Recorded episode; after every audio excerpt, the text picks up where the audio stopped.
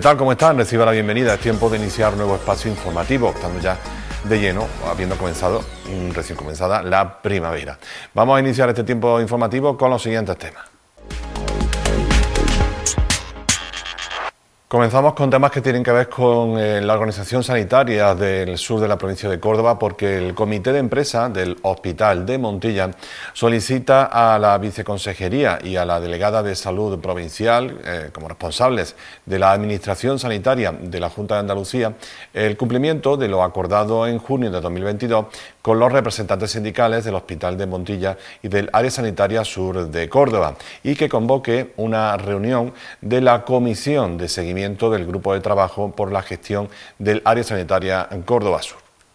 Durante el año 2022, los representantes sindicales del Área Sanitaria Sur de Córdoba y del Hospital de Montilla mantuvieron varias reuniones con los responsables de la Administración Sanitaria, Serafín Romero, actuando como viceconsejero de Salud, y María Jesús Botella, como delegada de Salud, y como fruto de esas reuniones se elevó a la Consejería de Salud de la Junta de Andalucía un documento en el que ambas partes coincidían en reconocer la conveniencia de establecer dos áreas distintas sanitarias diferenciadas y separadas en el ámbito geográfico sur de Córdoba. Las dos partes justificaron el acuerdo como una razón de interés general que persigue el objetivo de ofrecer una mejor atención sanitaria a la población de este ámbito sanitario.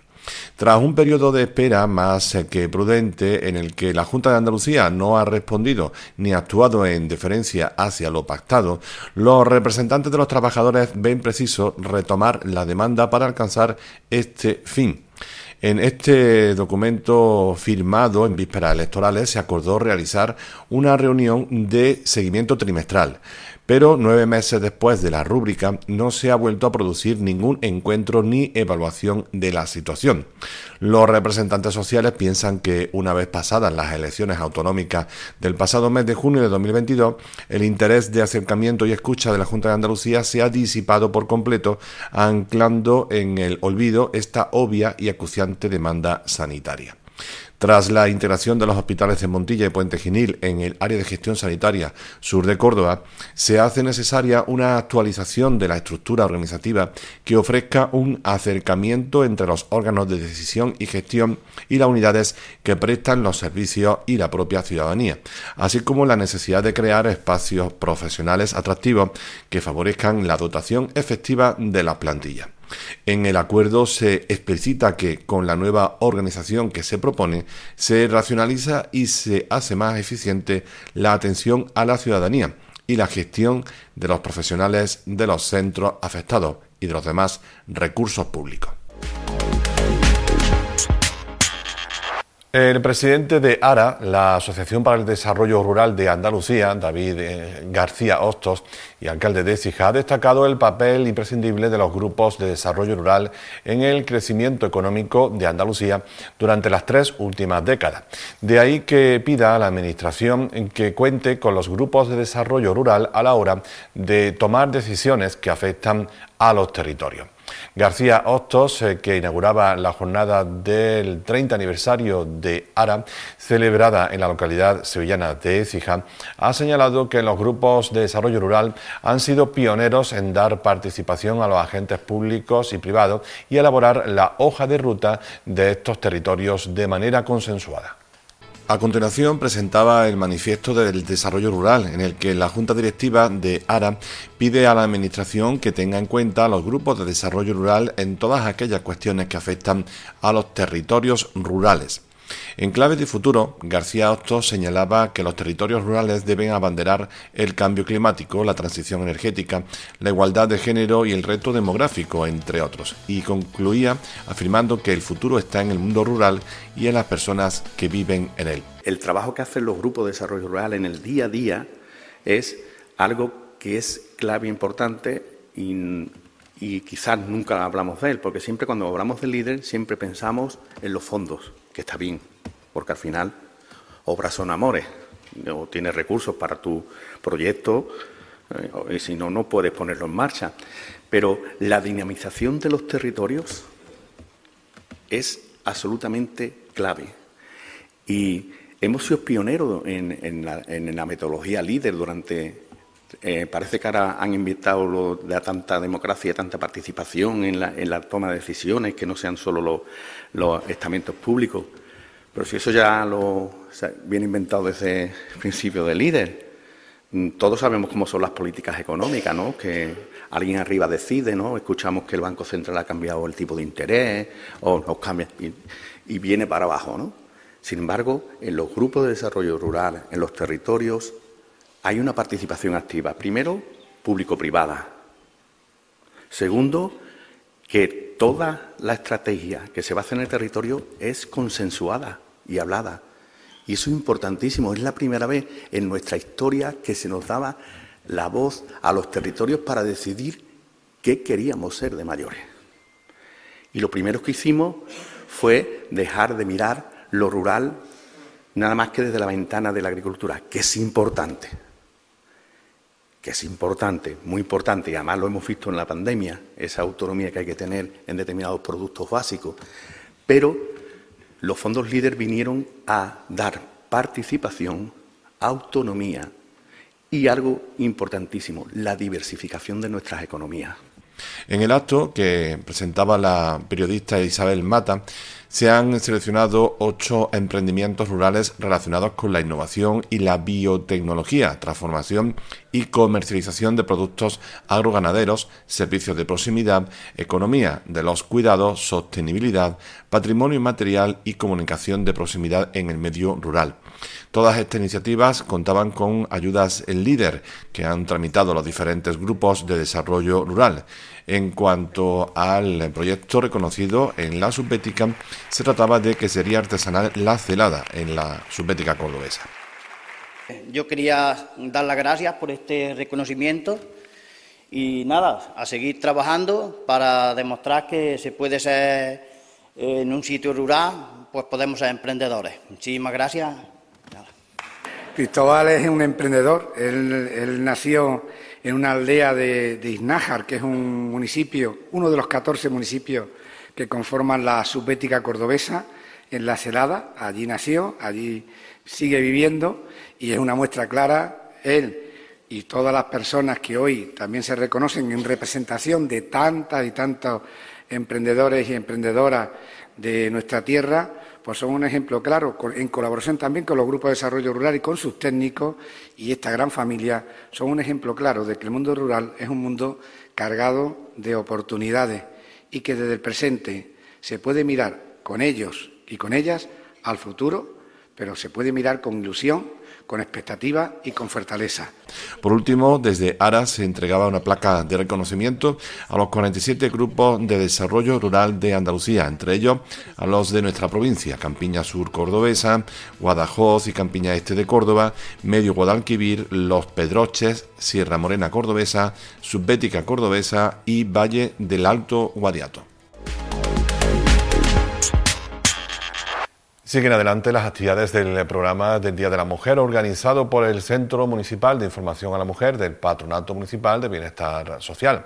Así, en la Casa de la Juventud se ha hablado acerca del machismo científico a través de un taller que ha desarrollado Francisco Herencia Pollato, psicólogo, psicólogo general, sanitario y neuropsicólogo clínico, mediante el cual se ha querido arrojar luz sobre cómo la desigualdad en la concepción del género a lo largo de la historia ha influido en en el desarrollo de la ciencia y sus teorías con el paso del tiempo.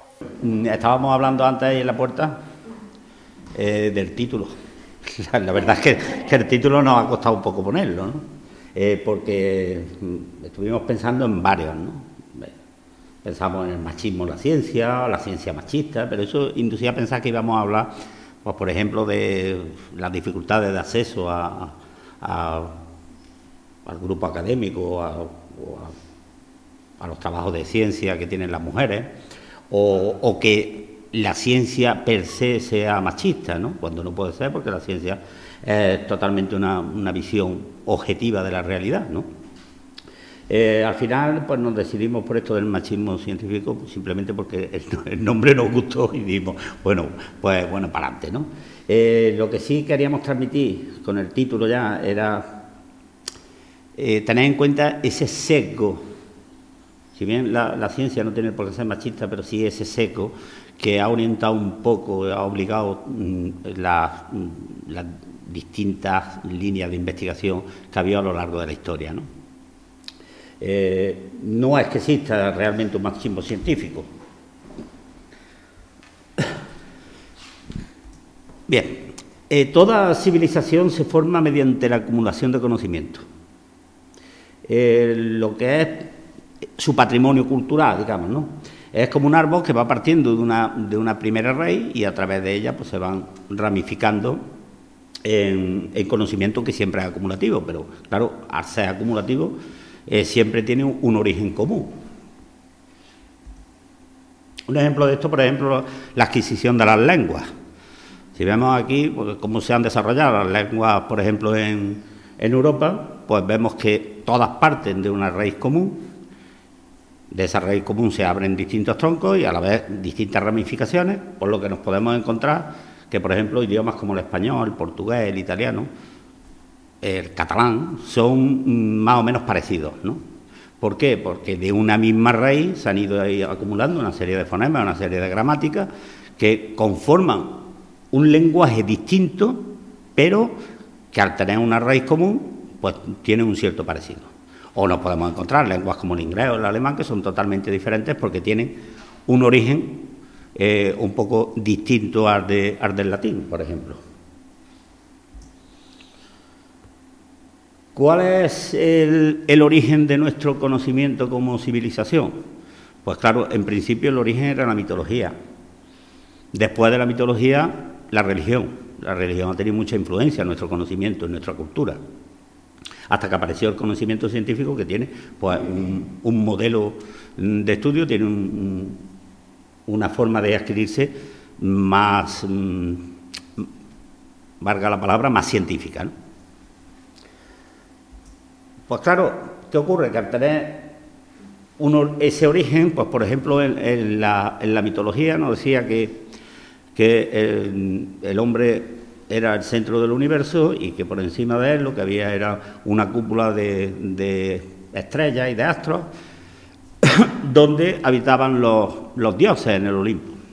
Claro, ellos, pues esto mm, ha propiciado que se crearan ciencias como la astrología, donde dependiendo de la situación de los astros en un determinado momento, parecía que mm, influían en nuestra personalidad e influían en nuestro futuro. Esto se comprobó que evidentemente no es cierto porque cuando se demostró que no era la Tierra el centro del universo donde todos los astros giraban y dependía la posición de los astros para conformar nuestra personalidad, sino que era al revés, que era la Tierra la que giraba en torno al centro de la galaxia, pues claro, mm, esa composición de los astros no puede influir en nosotros si somos nosotros los que giramos a través del centro de la galaxia. Aquello totalmente se desechó cuando se conoció que no era esa la estructura del universo, pero todavía, todavía después de miles y miles de años, cuando abrimos el periódico, nos vamos a las páginas del horóscopo para ver si la posición de Piscis el día que yo nací va a influir en cómo voy a tener día de bueno o de malo. ¿no?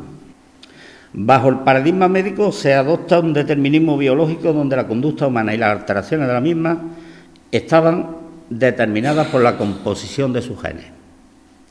La mujer podía ser etiquetada como enferma mental tanto si se identificaba demasiado con su género, sumisión, debilidad, pasividad, emotividad, y se caía en diagnósticos como la histeria, que incluso estaban descritas con el atributo femenino. Histeria viene de la palabra griega hístero, que significa útero. Por lo tanto, la histeria solamente podría ser diagnosticada en mujeres. O, por el contrario, si transgredía los roles que le pertenecían, si mm, se comportaba con reverdía, lucha, fortaleza, independencia y autonomía, que esto correspondía a los hombres, eran diagnosticadas con otra etiqueta, psicopatía. Posteriormente, trastorno de la personalidad. Estos son los test que se utilizan para la ley de dependencia. ¿eh? Están actualizados y están normalizados. Eh, a, esto me refiero cuando hablo de machismo científico, es que el machismo todavía sigue estando ahí presente.